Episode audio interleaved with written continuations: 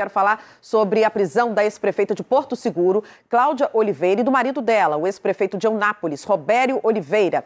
O prefeito de Santa Cruz Cabralha, Agnello Santos, que é irmão de Cláudio Oliveira, foi afastado do cargo por 180 dias. Isso é resultado. Ciranda de propina. Foi como a Polícia Federal chamou o suposto esquema de desvio de recursos nas prefeituras de Eunápolis, Porto Seguro e Santa Cruz Cabralha, no extremo sul baiano. É, essa operação ela visou desarticular uma, uma quadrilha que, que, estava instalada aqui no extremo sul da Bahia já há muitos anos, há, quase uma década, aí, que basicamente uh, vinha fraudando licitações e desviando uh, recursos das prefeituras de Porto Seguro, de Santa Cruz Cabralha e de Eunápolis. Segundo a PF, o Ministério Público Federal, os crimes estão em curso há mais de uma década. A descoberta deles não é recente, pois começaram a ser revelados em 2016, mas agora o caso tomou novas proporções. Os dois são alvos da Operação Fraternos por fraudes em licitações em contratos públicos de prefeituras no sul da Bahia. Segundo a Polícia Federal, entre 2008 e 2017, empresas de familiares foram utilizadas de fachada para simular essas licitações e desviar, portanto, dinheiro público. Na manhã da última terça-feira, por determinação judicial, a PF prendeu os ex-prefeitos Robério e Cláudia Oliveira, marido e mulher, e Agnelo Santos, irmão dela, foi afastado da prefeitura de Cabralha. Com isso e os desdobramentos que seguiram, a Operação Fraternos é o tema do episódio 82 do terceiro turno. Começa agora o terceiro turno. Um bate-papo sobre a política da Bahia e do Brasil.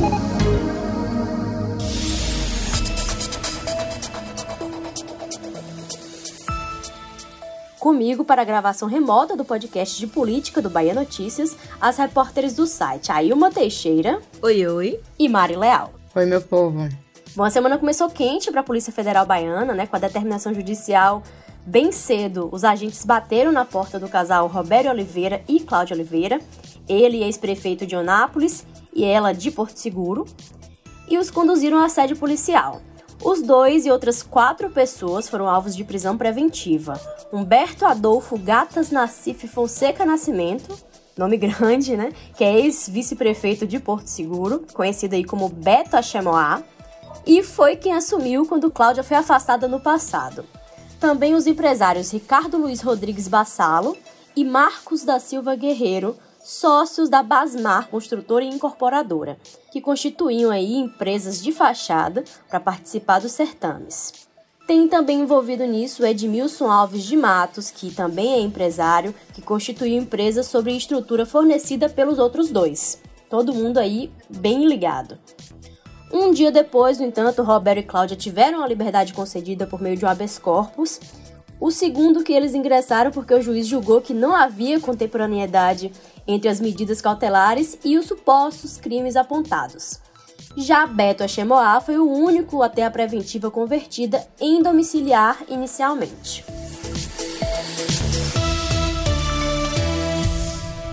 Bom, pois bem, o casal foi solto, né? Provável que os demais detidos tenham a mesma sorte, mas além da prisão, o juiz Pablo Henrique Carneiro, da Vara Federal e Civil e Criminal de Onápolis, que é vinculado ao Tribunal Regional Federal da Primeira Região, também determinou o afastamento imediato do prefeito de Santa Cruz Cabralha, Agnello Santos, que, como a gente disse lá no início do episódio, é irmão de Cláudia.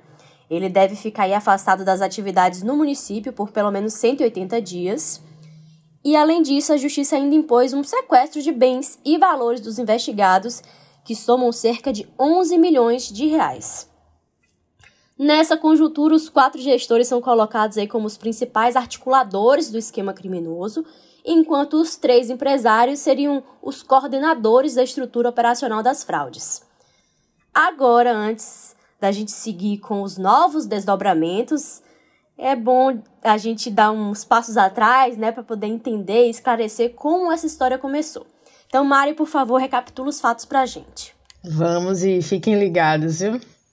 Bom, é, a operação foi deflagrada pela primeira vez em 2017, mas já investigando crimes supostamente iniciados na década anterior. Desde aquele momento, o objetivo da Polícia Federal era desarticular o que eles chamam de organização criminosa, criada por Robério, Cláudia e Agnello, todos do PSD, para fraudar licitações nessas cidades, como a gente falou, as cidades aí no início do episódio. Nosso queridíssimo e saudoso Bruno Luiz cobriu o caso na época e mostrou que uma peça-chave para a investigação era Margarete Marinho Santos, apontada como operadora financeira do esquema e ex-mulher de Ricardo Bassalo. Foram movimentações financeiras suspeitas dela que chamaram a atenção dos investigadores.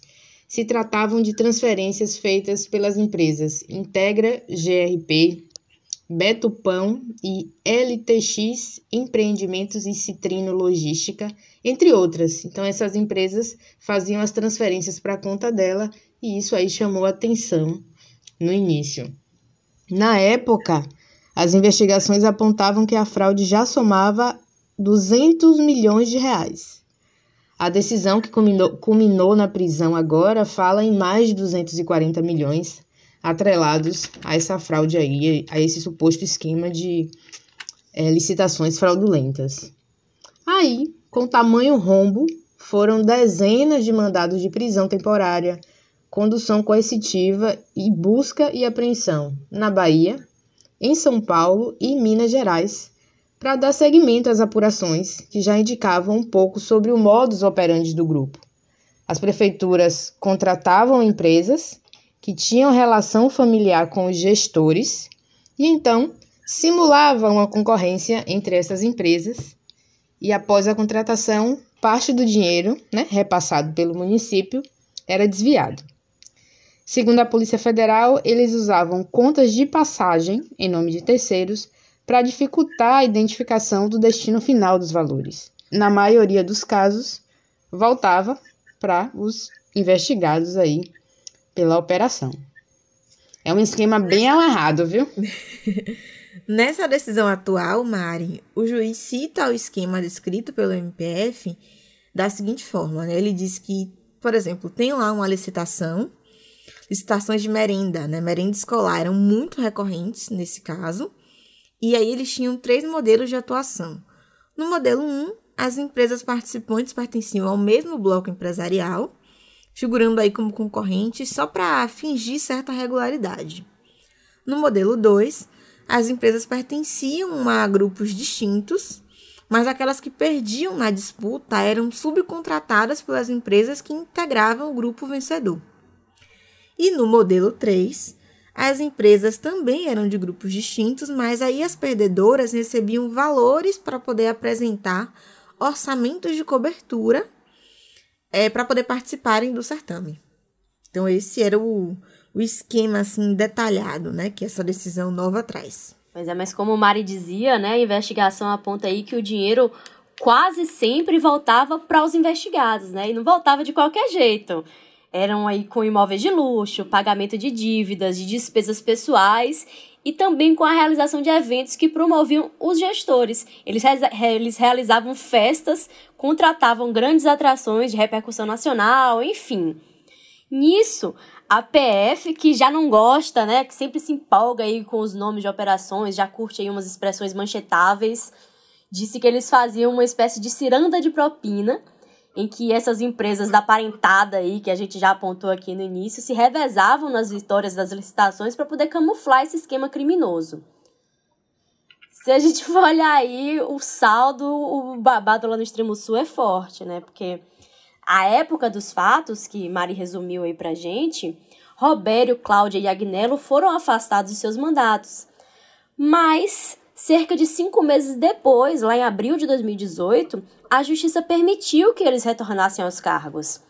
Na época, o desembargador Olindo Menezes, do TRF1, julgou que eles já haviam sido punidos o suficiente, entendendo ainda aí uma, uma crítica pelo fato de o Ministério Público Federal ainda não tinha oferecido uma denúncia formal contra os três.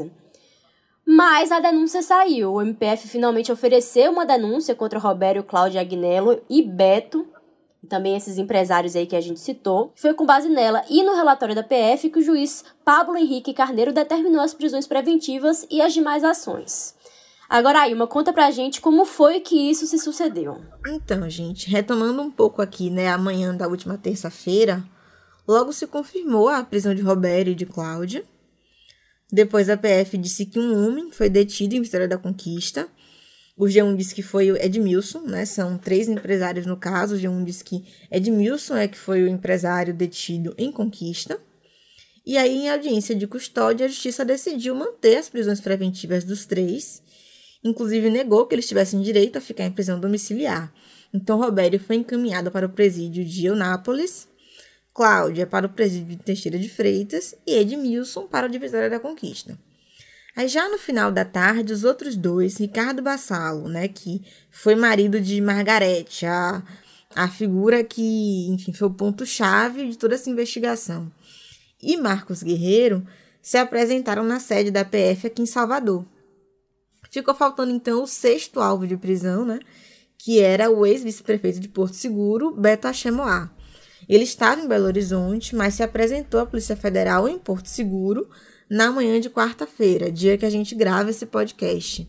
Beto é um detalhe à parte, porque, segundo a decisão, ele foi responsável por adicionar a esse esquema criminoso um núcleo para o fornecimento de infraestrutura para festas de carnaval, Natal, São João de aquecer esses municípios com eventos, né? E a participação dele também é atrelada em relação ao esquema de encomendas de pesquisas eleitorais, pois a decisão cita também registros de orientações feitas por ele ao responsável por uma empresa que fazia os levantamentos no pleito de 2012. A gente sabe que assim, uma nova decisão sempre pode ser revertida, né? Como já foi, Cláudia e por enquanto, né? Cláudia e Roberto estão soltos a justiça concedeu um habeas corpus aos dois na noite dessa quarta-feira, e isso pode vir a acontecer com os outros também, mas por enquanto, esse é o cenário. Pois é, para embasar as decisões, né, como a gente já disse aqui, o juiz citou a denúncia do Ministério Público Federal, que indica que o tal modus operandi que nós explicamos aqui vem de 2009 até os dias de hoje, mesmo com Roberto e Cláudia oficialmente longe da gestão municipal. Na avaliação do juiz, ainda há uma grande gama de pessoas obedientes aos dois, né, como servidores públicos e o próprio Agnello, que era o empresário do casal. Um indício apontado para isso é o fato de que muitos servidores em Cabralha foram transferidos das prefeituras de Eunápolis e Porto Seguro. Então, há um temor né, de que eles continuassem a cometer os crimes, já que estão, aí vamos dizer, entre aspas, a todo instante lesando o erário público. Então, o juiz frisa a necessidade da prisão ao entender que, soltos, os dois podem atrapalhar né, a coleta de provas. Mais um detalhe, nesse caso que já merece um PowerPoint, é, a coisa também respingou até para o deputado federal Dorico Júnior, do PROS. Um trecho da decisão pontua que o município contestava uma compra de terras em que eles queriam definir o valor de 150 reais por metro quadrado, e a outra parte, um homem que é identificado como Lucas Caires Pinto, pedia 750 reais na mesma metragem. Essa disputa levou oito anos até que o parlamentar entrou na equação. Após uma ligação entre ele, que era apoiador, apoiado por Cláudia, e o autor da demanda, se acordou o pagamento de 750 reais por metro quadrado. Então, uma outra possibilidade de desdobramento, né, que é apresentada nessa decisão, é de as investigações avançarem para os legislativos desses municípios. A PF afirma que já identificou o envolvimento de vereadores de uma das cidades atreladas. Eles não especificam qual é o município, mas pontuam que, mesmo com a reiterada reprovação das contas referentes aos dois mandatos do gestor, essas contas sempre eram aprovadas na Câmara Municipal. Aí, com essas pistas, a gente foi tentar identificar de qual município eles falavam. Né? Como eles citam dois mandatos, e Robério, e Robério não, e Agnello está no seu segundo mandato lá em Cabralha agora, a gente elimina esse município. Já Robério, ele não se reelegeu dessa vez, mas antes de comandar Eunápolis em 2017, né, de 2017 a 2020, ele foi prefeito por dois mandatos consecutivos, de 2005 a 2012. E sua esposa, Cláudia, foi prefeita de Porto Seguro também por dois mandatos consecutivos, encerrando agora em 2020. Então a gente vai olhar no TCM, em ambas as cidades tem várias contas reprovadas nesse período aí de gestão dos dois. Então não dá para a gente frisar se nesse ponto a PF se refere a Porto Seguro ou a Eunápolis.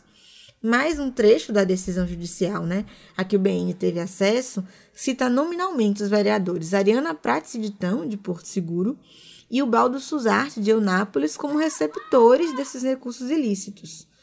No caso dos dois primeiros, o relatório da PF, que o MPF cita na denúncia, indica a transferência de valores entre 1,3 a 7,5 mil para a Ariana, em fevereiro de 2015, e transferências que somam 300 mil reais para a Ditão, mas aí no período mais largo, de 2013 a 2016. Bom, da acusação é isso, né? Nós não conseguimos contato com as defesas dos investigados que vão responder pelos crimes de corrupção passiva, ativa, peculato, organização criminosa, fraude a licitações e lavagem de capitais. Terceiro turno.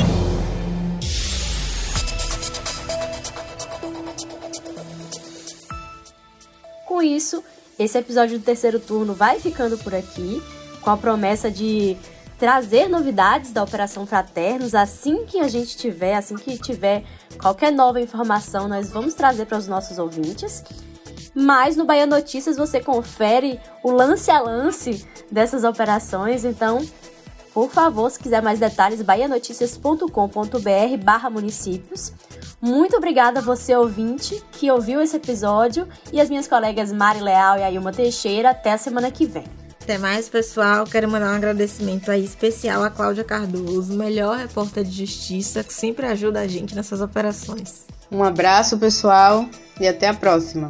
Nós estamos sempre interessadas em saber a sua opinião sobre o terceiro turno, então, por favor, manda uma mensagem pra gente com o que você achou, com o seu comentário, a sua sugestão, elogio, crítica também, para qualquer rede social, usando a hashtag Terceiro Turno BN. O programa é gravado das nossas casas e conta com a apresentação das repórteres Jade Coelho, Ailma Teixeira e Mari Leal. Os áudios utilizados nesse episódio são da TV Bahia, da TV Band e da coletiva da Polícia Federal realizada na primeira operação. A edição de som é de Paulo Vitor Nadal e o roteiro de Ailma Teixeira. Você ouviu o terceiro turno, o seu podcast semanal sobre a política da Bahia e do Brasil.